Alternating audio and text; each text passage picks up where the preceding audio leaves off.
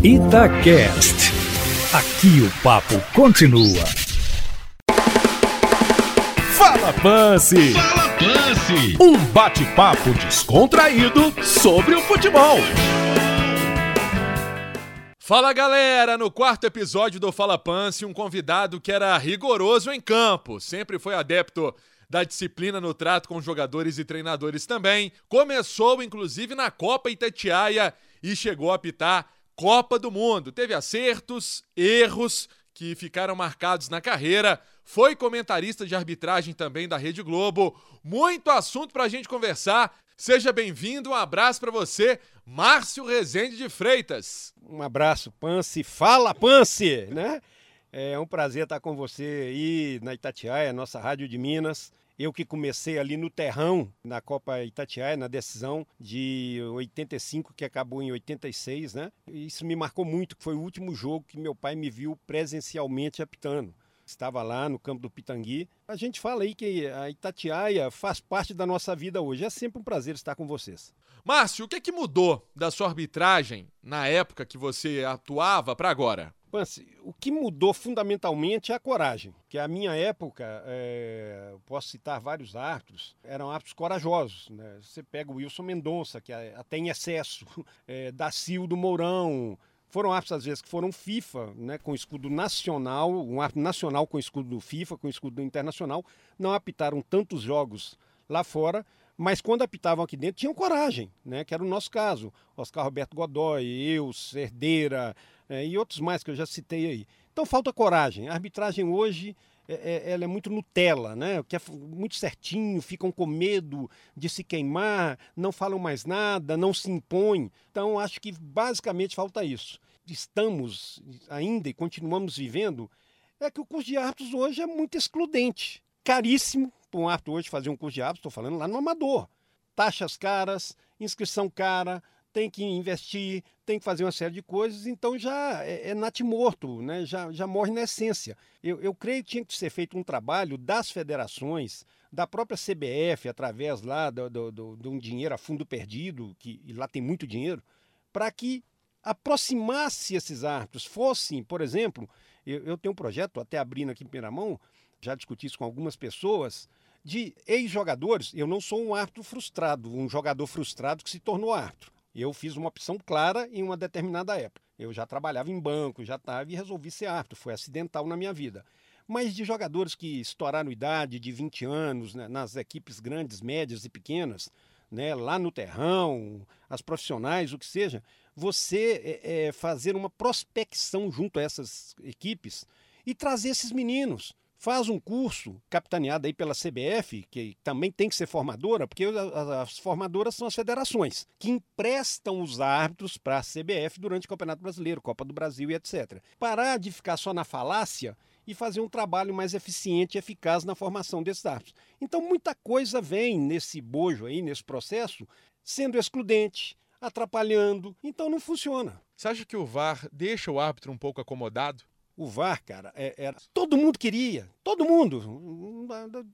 Eu não me lembro agora, no momento, de uma, meia, duas pessoas que falaram algo em contrário. Sinceramente, pode até ter havido, mas não, não me recordo nesse momento. Agora, depois que implementou o VAR, virou uma confusão. Então, quer dizer, até o VAR não satisfaz mais a ninguém. O árbitro, que é um ser humano, já não satisfazia, né? Porque o árbitro é lembrado no erro. Né? Está aqui uma pessoa que vos fala disso. Em 1.200 jogos, errei duas vezes e todo mundo só lembra dos dois erros. Nós vamos chegar lá. É, com certeza. Por isso que eu já estou adiantando. Porque se tiver alguma entrevista na minha vida que não seja abordado isso, não teve entrevista.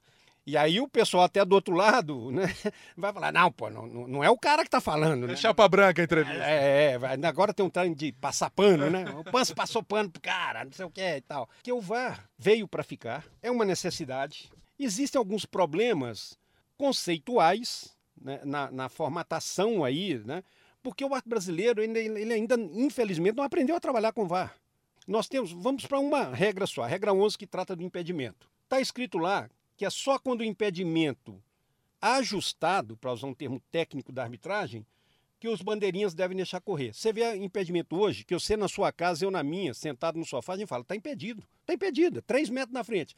Os caras deixam o lance correr, que, que pode ocorrer nisso? Eu sempre chamei atenção nas palestras que faço, nas conversas que tem com a arbitragem. Você deixa esse lance correr, já tem um rem, uma confusãozinha ali entre um lateral direito e um cara que está jogando aberto pela esquerda ali. O lateral aproveita esse momento para o quê? Dar uma pancada nesse cara. Um lance que já estava morto se transforma numa punição com cartão vermelho. E nós sabemos que a punição disciplinar não pode voltar atrás. Então o cara vai ser expulso no lance que já estava morto. Eu vejo muito campeonato inglês e aprendo muito com o campeonato inglês. Primeiro, que quando há, e o Bandeira não marcou e deixou correr, você vê que aquele lance é ajustadíssimo ali. E os caras matam com 15 segundos. E o VAR teve um problema sério que eu vou falar com vocês aqui, no, início dele. Trabalharam muito a arbitragem, fizeram os cursos, fizeram tudo. Faltava árbitro em algum momento até para trabalhar no VAR, porque tem que ser licenciado aí pela FIFA, uma série de coisas né? O protocolo tem que ser cumprido, aquela coisa toda. Mas tem uma coisa que eu trabalhei em televisão quase 16 anos agora, que é o editor ali, o da imagem, aquele cara que cuida. Esse pessoal que veio numa primeira leva não estava preparado e não entendia de futebol. Esse é o grande problema. Então não é culpa do árbitro aí, a gente tem que defender os árbitros nesse momento, e nem do VAR que está lá é porque até achar aquela imagem que solucionava o processo, e os árbitros com muito medo de errar, porque está com aquela senhora ferramenta na mão, e para não errar, então nós vimos ali demandando tempo de 8 minutos, 7 minutos, 10 minutos, um absurdo. Mas houve esse problema também na aplicação do VAR no início dele. Então dá para dizer assim, a arbitragem é também interpretativa. E quer dizer então que o VAR não resolve tudo, dá para falar isso? O VAR não vai solucionar tudo. Eu creio que uns 94, 95% vai salvar. E nós temos que lembrar de uma coisa cristalina: a regra não é e nunca foi clara. A regra é subjetiva. São pessoas diferentes, com formações diferentes, com educações diferentes, né, que estão ali apitando e interpretando o texto de lei. Então, por isso que não há uma uniformização de procedimentos. Um pensa de uma forma, outro pensa de outro. É, você, para você foi pênalti, para ele às vezes não foi né? E por isso que dá muita confusão. Vamos voltar um pouquinho, sem entrar muito em detalhe, na bola na mão e mão na bola. Cê essa daí. Você lembra a confusão que foi? Quanto mais. Ainda tá. Ainda tá, porque quanto mais a FIFA tenta explicar, mais ela complica. É, é pegar o texto antigo e só dar uma formatação nele. Esse negócio de natural, antinatural, não é natural, isso também é interpretativo. O jogador não vai subir para cabecear com os dois braços colados ao corpo. É você querer que o avião decole sem asa. O avião não vai decolar sem asa, não tem jeito. Então são coisas que têm que ser pensadas, repensadas, né? Se está errado, calça, o Manuel falava do dia, usando até uma analogia dele, da tal da sandália da, da humildade, né? Calça a sandália da humildade, você fala, não, isso aqui nós fizemos, mas não ficou bom. Vamos refazer isso aqui e vamos explicar melhor. Porque eu falo sempre, o, o, o até para comentarista de arbitragem, eu não comento a arbitragem só para quem, não comento para o Pance, para o Léo, né, para o Júnior Brasil. Não, eu comento para uma série, inclusive para minha mãe, que não entende nada. Então eu tenho que, no mínimo, falar no linguajar que a pessoa que está do outro lado ela possa entender aquilo que eu estou falando. E, e, hoje eu acho que os comentários de arbitragem, até fazendo um meia-culpa aqui para alguns de nós, estão é, falando muito tecnicamente, é muito tecnicismo. E não pode ser tecnicista. Tem que ser uma coisa que todos entendam. E por isso que a arbitragem suscita todo esse problema. Porque são, ah, só são 17 regras. São mas dá um trabalho, feio, você que não sabe. você tá com 60 anos. E aí dá vontade de voltar no tempo e você apitar com toda essa tecnologia que tem hoje, Márcio? Não. Não? Nada. Eu não conseguiria apitar dois jogos com esse trem aí hoje. Por quê? Cara, porque é muita frescura. Me desculpe, né? Na hora que ficar, você quer ter lá 5, 6 minutos, os caras procurando, vai ser, vai, toca esse trem, solta o jogo e vambora. E aí começa a rodear uma conversa que parece que não tem fim. Os árbitros gostam de uma resenha hoje, viu, Márcio? Eu nunca fui de conversar muito, é só pegar quando eu optava. Né? Eu, eu, eu sou um dos árbitros que mais expulsava a minha época. Né? Em decisões de brasileiro, pouquíssimos árbitros expulsavam que eu expulsei, é só pegar os jogos. Então, é, e era muito respeitado. Até quando eu errava, dentro de campo eu fui muito respeitado, inclusive quando eu errei. Porque os jogadores sabiam que podiam confiar em mim, em tudo. Por ter jogado bola, por ter né, nascido naquela coisa ali.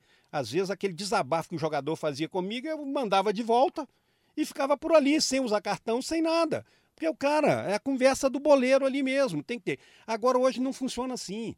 Hoje é muito nhenhenhê, que eu falei da geração Nutella aí, é muito nhenhenhê, muita conversinha e não resolve nada. né? Fica aquele né, cerca Lourenço ali danado e as coisas não se resolvem. Precisa mais objetividade, mais assertividade por parte dos árbitros e tocar o jogo sem medo. Errar, nós sabemos que a arbitragem vai errar. Mesmo com VAR, ainda nós vamos ter 5 ou 6% né, de, de erros aí, mesmo com VAR. Porque existem lances que o VAR não pode entrar e você sabe quando o jogo já foi reiniciado, acabou, morreu. Agora, pelo amor de Deus, apita o jogo sem medo, é só isso que a gente está pedindo. Você teve jogos emblemáticos. Eu queria que você falasse um jogo que você acha que fez uma arbitragem irretocável. A gente vai ter que falar até amanhã cedo. Nossa, a modéstia também passou longe. Ah, mas é, ué. eu só apitava os principais jogos, cara. Eu, hoje os árbitros ganham muito dinheiro, ainda é pouco, por jogo é. Mas aqueles que apitam muito, muitos jogos durante o mês, hoje estão apitando. Cara, eu ganhava 850 dólares na época, o dólar era dois e pouquinho, né? Lá atrás, para apitar River e, e, e, e, Boca, apitar Milionários e, sei lá, e Colo-Colo, era só jogo pesado, não tinha jeito. Decisão de Libertadores, decisão de, de, de Mercosul, né? Ganham 850 dólares. Hoje os caras ganham 3 mil dólares, filho, para fazer um jogo desse. Hoje eu estaria rico, porque eu apitava toda quarta, quando tinha Libertadores, eu estava apitando. Aí eu preferia, às vezes, não apitar Libertadores e apitar o Campeonato Brasileiro, que à época eu ganhava mais no Brasileiro do que na Libertadores, cara. Eu sou o cara que fazia na ida e na volta Argentina e Uruguai, eliminatório para a Copa do Mundo. Fazia o jogo no Uruguai, porque os jogadores confiavam em mim. Já era conhecido porque fazia os jogos de todos eles. Então eu apitei Francesco, eu apitei Valderrama, apitei Iguita, né? Chilavé. Chil... Não, Chilavé, cara. É, na Copa do Mundo aqui, eu trabalhando pela Globo, foi sensacional. Eu estou no aeroporto de Confins, chega um cara e me dá um porradão nas costas, eu na fila. Na hora que eu virei, achando que era alguma coisa. Recende, como estás? é, recente. E ele é grande, né? Foi um. Marcou época também o Chilavé. Márcio, eu sou meio saudosista do futebol dos anos 90, início dos anos 2000. É uma geração bem diferente da de agora, né? Uma outra geração, uma, uma geração que jogava e encantava. Hoje tem muito marketing e pouco futebol. Né, principalmente com essa pandemia, seleção brasileira. Eu sou torcedor da seleção brasileira, apesar de ter torcido contra ela na Copa do Mundo da França. Eu não sou hipócrita. Na França, mundial que você apitou, que você estava lá representando o Brasil, você torceu contra a seleção. Por quê? Porque na oitava, nas oitavas de final, se eu não me engano, que eu apitei o segundo jogo, a FIFA me chama e fala: reza. O que, que você entende com isso? Você não vai apitar mais nenhum jogo. Você vai ficar de fora. Eu rezei, mas minha, minha oração não foi muito forte, não. Rezei contra o Brasil, claro, pô. É a minha chance de apitar uma final de Copa do Mundo. O Brasil vai estar tá lá todas as Copas de quatro em quatro anos, cara. Com certeza. Eu tinha aquela chance. E como mineiro, né, difícil para ir, porque o eixo Rio-São Paulo sempre foi muito forte. Então era a minha chance. E eu não apitei a final da Copa da França, pode perguntar quem quiser, porque o Brasil foi para a final e fez aquele fiasco na final lá. Ô Márcio, recentemente o Dorival Júnior participou aqui do Fala Pance e a gente conversava sobre aquela final, sobre o Zagallo. Ele dizia que o Zagallo merecia uma estátua no Rio de Janeiro. Em 98, a seleção chega à final contra a França, você estava no Mundial. Eu tenho a impressão que o Brasil poderia ter sido campeão naquela época se não fosse o problema do Ronaldo. Ele teve aquela convulsão. Você que estava também integrado àquela Copa do Mundo.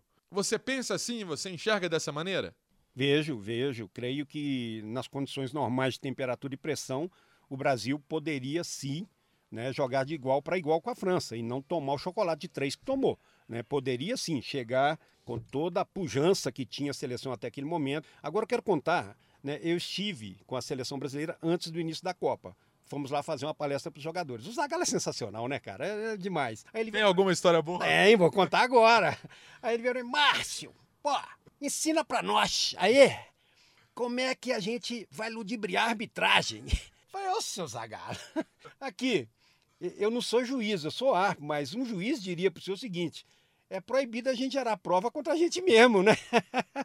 Não vim aqui ensinar para vocês como burlar a arbitragem, eu vou ensinar vocês como proceder perante a arbitragem e as leis que serão colocadas aqui com algumas inovações que vão acontecer. É isso, né? E nessa própria Copa do Mundo eu tive que ir visitar a seleção de Portugal, porque você vai se lembrar um jogo Holanda e Portugal, né? O árbitro russo apitando e a pancadaria comeu, aí me chamaram e falaram assim, ó, o Filipão é muito seu amigo, vocês se conhecem, não sei o que e tal. Você poderia ir lá conversar com eles para nós, a FIFA? Fui lá, né? É, conversei com o Deco, com o Cristiano, Cristiano Ronaldo com a coxa inchadaça, cara, que tinha tomado uma pancada violenta. Isso já foi 2006. Eu fui, eu tive 94 na Copa do Mundo dos Estados Unidos, mas fiquei de stand-by. Ficamos eu e o Imperatore do Chile, dois árbitros, mas isso aí é uma coisa ridícula e eu não concordo. E a FIFA até acabou com isso. Você ficava à disposição para se algum ato machucasse, você já integrasse ali, né? E não apitei nada. Fui em 98, apitei, apitei a estreia da França, inclusive. Depois eu fui em 2006, é, aí já fui como assessor da comissão de árbitros da FIFA, eu que avaliava os árbitros, eu ia com seis árbitros para onde fosse o jogo, é, levava e tinha que trazer os árbitros para o quartel-general lá, em Frankfurt, e fazia avaliação de todos os árbitros. E depois, 2014, eu fui como comentarista Copa do Mundo. Então a gente tem três Copas e meia aí, podemos dizer, uma em cada função nessa em 2006, foi 2006. Fui lá conversar, fomos, né, conversando com o Filipão, uma seleção de Portugal revoltadíssima, querendo inclusive ir embora, não jogar o outro jogo, aquela coisa toda, aí conseguimos lá dar uma botar um pano na fervura e jogaram depois sem problema. Mas é bom, são experiências muito válidas que nos ajudam muito até na nossa vida futura, em outras coisas, né, que a gente veio a fazer depois. Dentro do Brasil, maior jogo que você apitou? Que você guarda com. Você falou de vários jogos, mas um jogo que você falou assim: que partida foi essa? Eu ainda não estou falando dos erros. Eu fiz um jogo é, no Beira Rio, foi um Inter e Palmeiras, o Inter caindo para a segunda divisão e o Palmeiras para ser campeão, se eu não me engano. Se o Inter. É, acho que empatasse o jogo, não vou lembrar, que é muito jogo, cara, é muito jogo apagar a luz. Até um presidente do Inter, não vou guardar o nome aqui agora, que faleceu, foi lá no campo, que a, luz acabou, não sei o quê. Foi gol do Dunga, inclusive. Um gol do Dunga, uma falta batida, o Dunga fez, raspou na bola de cabeça. Esse dia, cara, é, que foi um jogo complicado, eu entrando no estádio, a torcida do Inter já me cercou, né? É, se roubar aqui vai apanhar, aquela coisa toda que sempre teve, né? Aí eu joguei minha bolsa no chão e falei, então bate. Terno, gravata, então bate, com pé. Aí veio a segurança do Inter tal, nos colocaram para dentro, porque Arthur nunca teve segurança nenhuma, cara. Você chega sozinho, sai sozinho, não tem, não tem. Então esse jogo, cara, até eu lembro que o Galvão Bueno foi até o meu vestiário depois, que era proibido entrar, mas ele entrou, cara, e foi e falou, rapaz, hoje você não errou nada. E nunca fomos amigos, né? Trabalhamos na mesma empresa, ele está lá até hoje, mas nunca chegamos a ser amigos, de conviver, mas ele foi lá, eu optando ainda naquela época, é, e falou: Nossa, hoje você acertou tudo. Esse é o jogo bom, que não tem erro. Então, quando não tem erro. Ficou na memória, Internacional e Palmeiras. Sim, né? E depois você vê, vê né? Vamos, vamos para os erros, vai, vai. Não, não, eu, eu tô... vamos lá. É, alguns jogos, né? Eu vou colocar, são dois jogos que todo mundo fala, Santos e Botafogo, e o Corinthians Internacional. Então vamos lá, Santos e Botafogo. O que, que aconteceu ali? Cara, não sei, né? Porque eu vinha num viés de alta da arbitragem, muito bem, né? Tanto que cheguei a apitar depois a, a decisão do Mundial de Clubes no Japão. E o dia que dá tudo errado, meu bandeira não estava muito feliz, houve dois lances do lado dele, né? E no terceiro acabou que nem eu fico na linha, nem ele ali, acabamos perdendo o lance também. Teve uma frase até que foi muito saudável à época, né? Falou que os dois gols validados foram ilegais e o gol anulado foi o único legal. Né? E realmente foi isso. Não tem o que falar, não tem. O VAR poderia ajudar porque se houvesse o gol, um gol do Túlio, muito impedido. Meu bandeira vacilou, né? Bem impedido. Eu lembro sempre nos meus comentários, em mais de 600 partidas que trabalhei agora como comentarista de arbitragem da Globo, é, eu sempre mostrei isso para o torcedor que está do outro lado, né? Que o árbitro não tem visão de profundidade. A lateralidade e a profundidade é do assistente. O árbitro, ele assina, ele chancela aquilo que o assistente está marcando, a não ser que o árbitro esteja muito bem posicionado para bater no peito e assumir o lance. Isso de 5 mil lances, você vai ver um, quando houver. E no, no, no Corinthians e, e, e, Inter, um lance de pênalti, né, que para mim o Tinga dobrou as pernas antes. É, houve o choque? Houve, mas para mim ele dobra as pernas aquilo que eu vi. E não marquei. Não marquei. E depois o mundo caiu na cabeça, né? E você ouve uma frase maravilhosa ao final. Pô, de 10 em 10 anos você faz uma cagada, né? Aí você bota o pi aí na hora que tiver. E você ouviu isso de quem? De um, de um jornalista de São Paulo. Falei, velho, se todo árbitro errasse de 10 em 10 anos, a arbitragem estaria bem melhor, você pode ter certeza. Como é que foi, ô, Márcio, para você? Ali foi 2005, esse último lance do Corinthians do Internacional, o lance do Santos Botafogo foi 95. Realmente foram 10 anos, né, de uma Como que foi absorver essas críticas, ouvir essas críticas, deitar, levantar e, e tocar e tocar a sua profissão? Cara, tranquilo. Eu, eu nunca dependi da arbitragem, básico. Quem conhece a minha vida aí, eu sou economista de formação já trabalhei em banco, trabalhei em diretoria de banco, fui secretário da Fazenda, então sempre tive endereço e todo mundo me conheceu. E como eu respondi para um dirigente uma vez, né, o dirigente, ah, você é um ladrão. Não, ladrão é você, companheiro, porque você tem 10 cheques sem fundo na praça, eu não tenho nenhum. Pode pegar minha vida pregressa, o meu... Você falou isso, Márcio? Falei, pode não vou citar nome para não... Não, lógico. E ele tinha mesmo esse cheque sem fundo? Eu trabalhava em banco, pô. Quer discutir comigo, que era diretor de banco? Então é você, cara, porque você deu cheque sem fundo, eu não dei, e não tenho até hoje. E aí, cara, eu levava bem. O que me doía muito, Pancieri, me doía bastante, porque o torcedor na rua, ele te manda para aquele lugar, você responde do mesmo jeito dele, é, brinca. Aconteceu de um pai no shopping uma vez com um menino pequeno, falou: Ô oh, filho, olha o ladrão aí. Aí eu voltei e fui lá no cara, porque eu ia, né? Não tinha essa coisa. Falei assim: Ô oh, meu filho, aqui, não leva em consideração, não. Então não, não dá muito ouvido pro seu pai. Não seja uma pessoa bem melhor que seu pai, porque filho nasceu para ser melhor que pai e mãe, viu? Não vai na, nessa onda, não. Então, quer dizer, e eu não aceito isso. Ah, o torcedor é passional, ele pode fazer o que quiser. Não, pode não. nós somos seres humanos, né? Gregários que temos que saber viver em comunidade, cara. Então não tem o direito de fazer o que ele quiser. Vamos no texto bíblico: atire a primeira pedra quem nunca errou, companheiro. Então atire a primeira pedra. O torcedor que é o cara aí, que se acha, né? É, que sempre acertou tudo na vida, pode atirar a primeira pedra. Todo mundo tem problema e todo mundo já errou em alguma circunstância. Erra dentro de casa, erra com o pai, erra com a mãe, erra como marido, erra como filho, erra como tudo.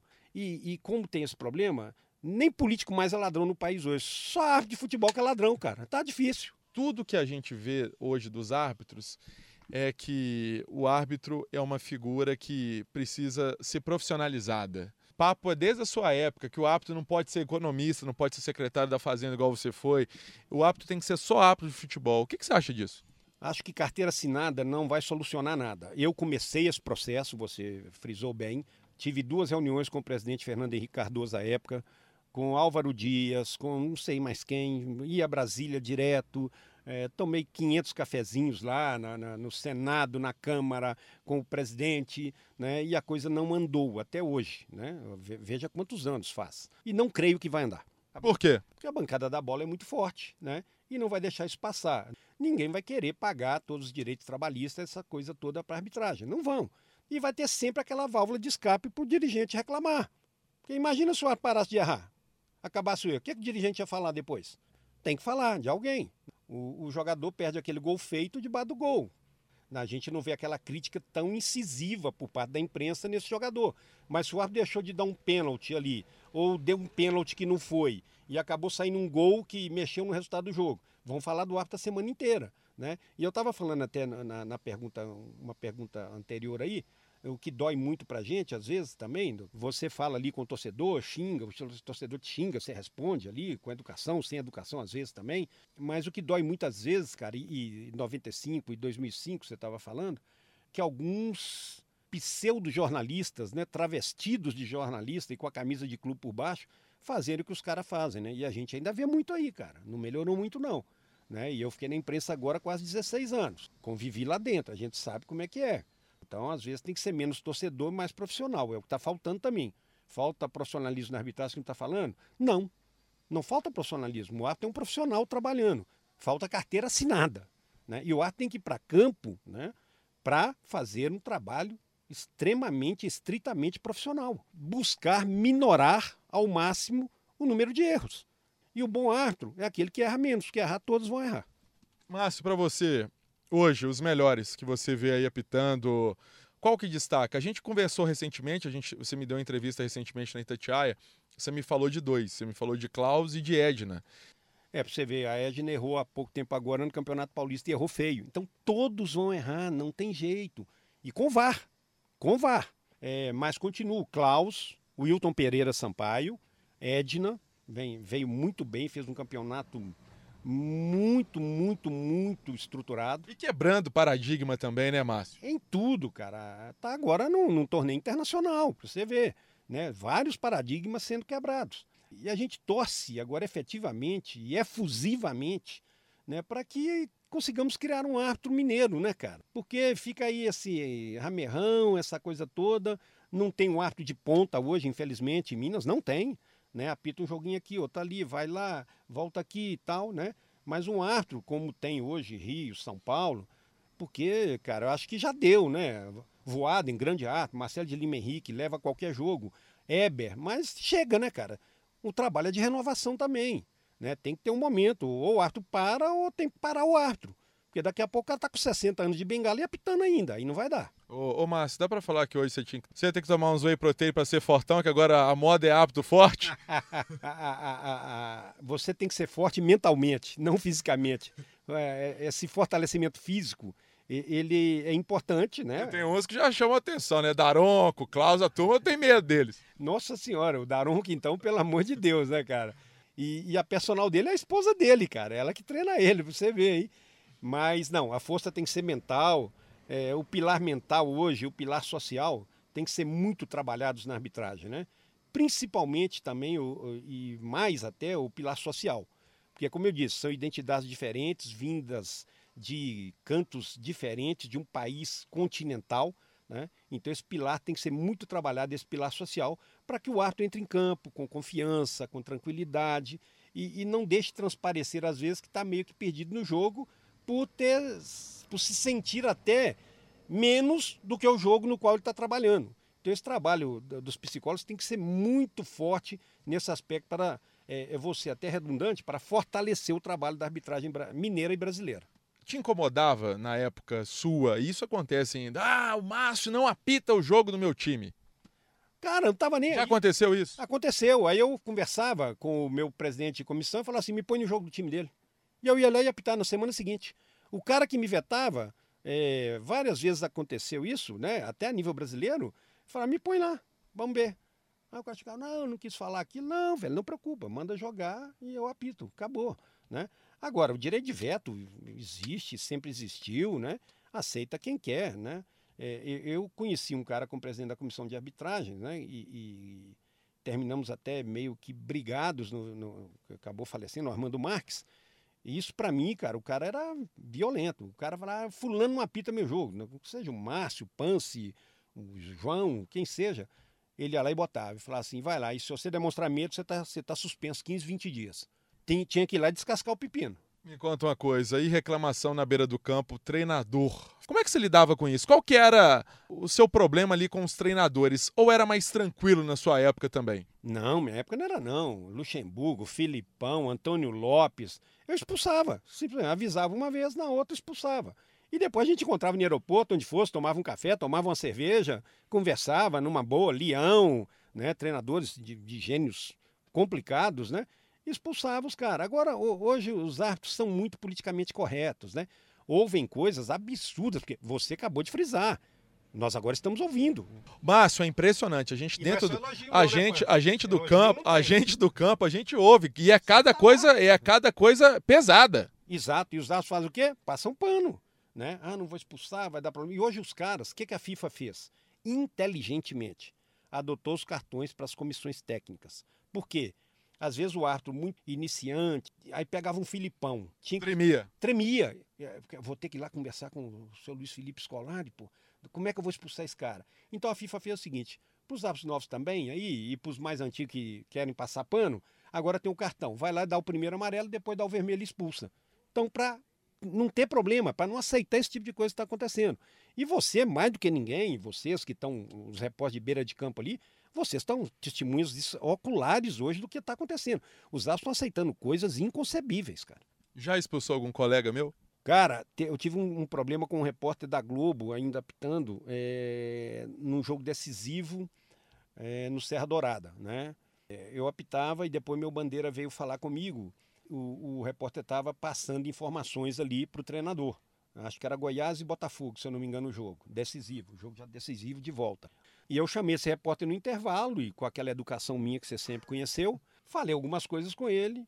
Aí ele disse: ah, não vai me expulsar, porque eu tô cobrindo o jogo, né, pra Globo. Falei, companheiro, você vai do mesmo jeito. Se eu olhar agora para você e, e, vendo que você se aproximou do treinador, eu vou te botar para fora do estádio. Aí não houve problema nenhum mais no segundo tempo, ele ficou na dele, eu fiquei na minha, toquei o jogo. Eu não sei se agora. Esse jogo foi de Copa do Brasil, sim. Foi Copa do Brasil. Não lembro quem era o treinador do, do Goiás. Mas falei, e, mas nunca precisou. Né? Nunca precisou efetivamente. Né? As expulsões foram mais só de comissões técnicas mesmo e jogadores. Márcio, uma situação inusitada, 99, você apita aquela decisão Atlético e Corinthians. Hoje a gente não vê a figura do árbitro que tem a referência a algum dos participantes da final, né, na federação, apitando. Por que, que aconteceu aquilo na época? É, até vamos voltar um pouquinho no tempo. Eu não vou recordar, você vai, com certeza, a sua. A, a, você não tem uma memória vaga como a minha, eu tenho uma vaga lembrança hoje, né?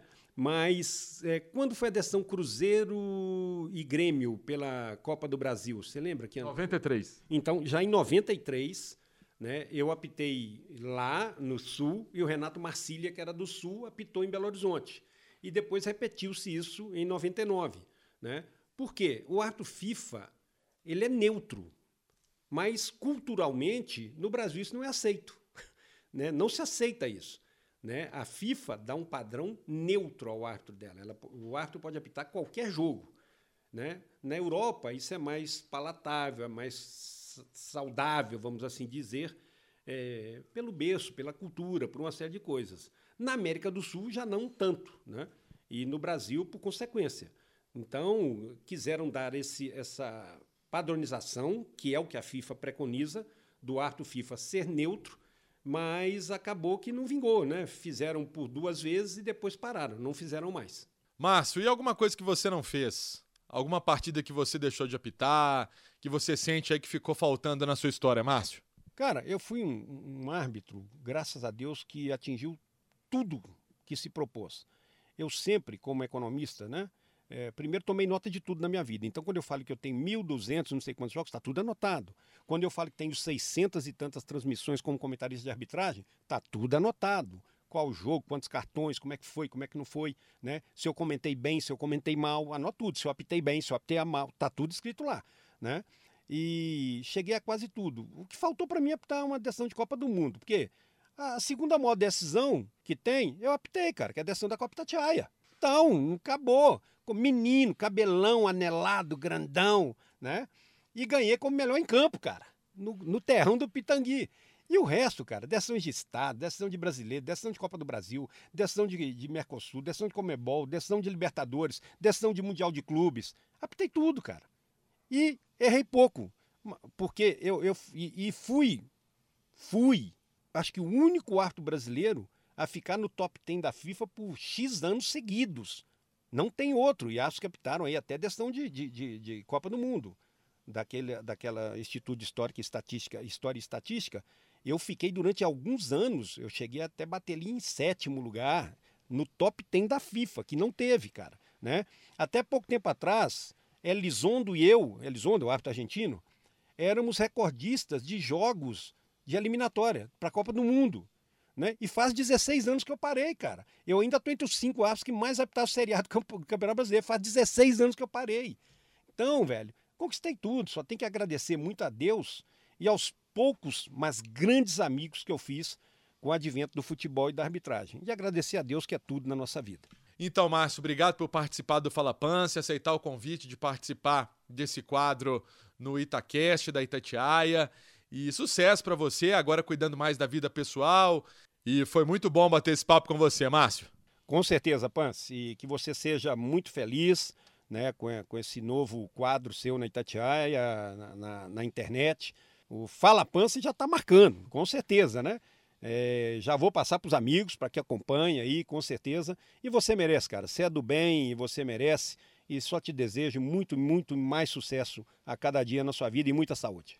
Esse então, Márcio Rezende de Freitas, participando com a gente do episódio 4 do Fala Pance e falou das polêmicas, jogos memoráveis, partidas marcantes, amizades no futebol, caso do Chilavé, muito assunto legal que você pode conferir aqui no Fala Pance. Gostou do papo? Mande também o seu elogio, mande sua crítica, fique à vontade. Tem alguma coisa que faltou, deixou a desejar? Arroba Emerson Pansieri no Twitter. Você pode me procurar no Instagram, instagram.com barra emerson.pansieri ou arroba emerson.pansieri no Instagram. Você pode também mandar sua mensagem por meio das redes sociais da Rádio Tatiaia. Até semana que vem com mais um entrevistado no Fala Pance. Valeu, galera. Um abraço. Itacast. Aqui o papo continua. Fala Pance, um bate-papo descontraído sobre o futebol. O mundo da bola, boas histórias, polêmicas e revelações.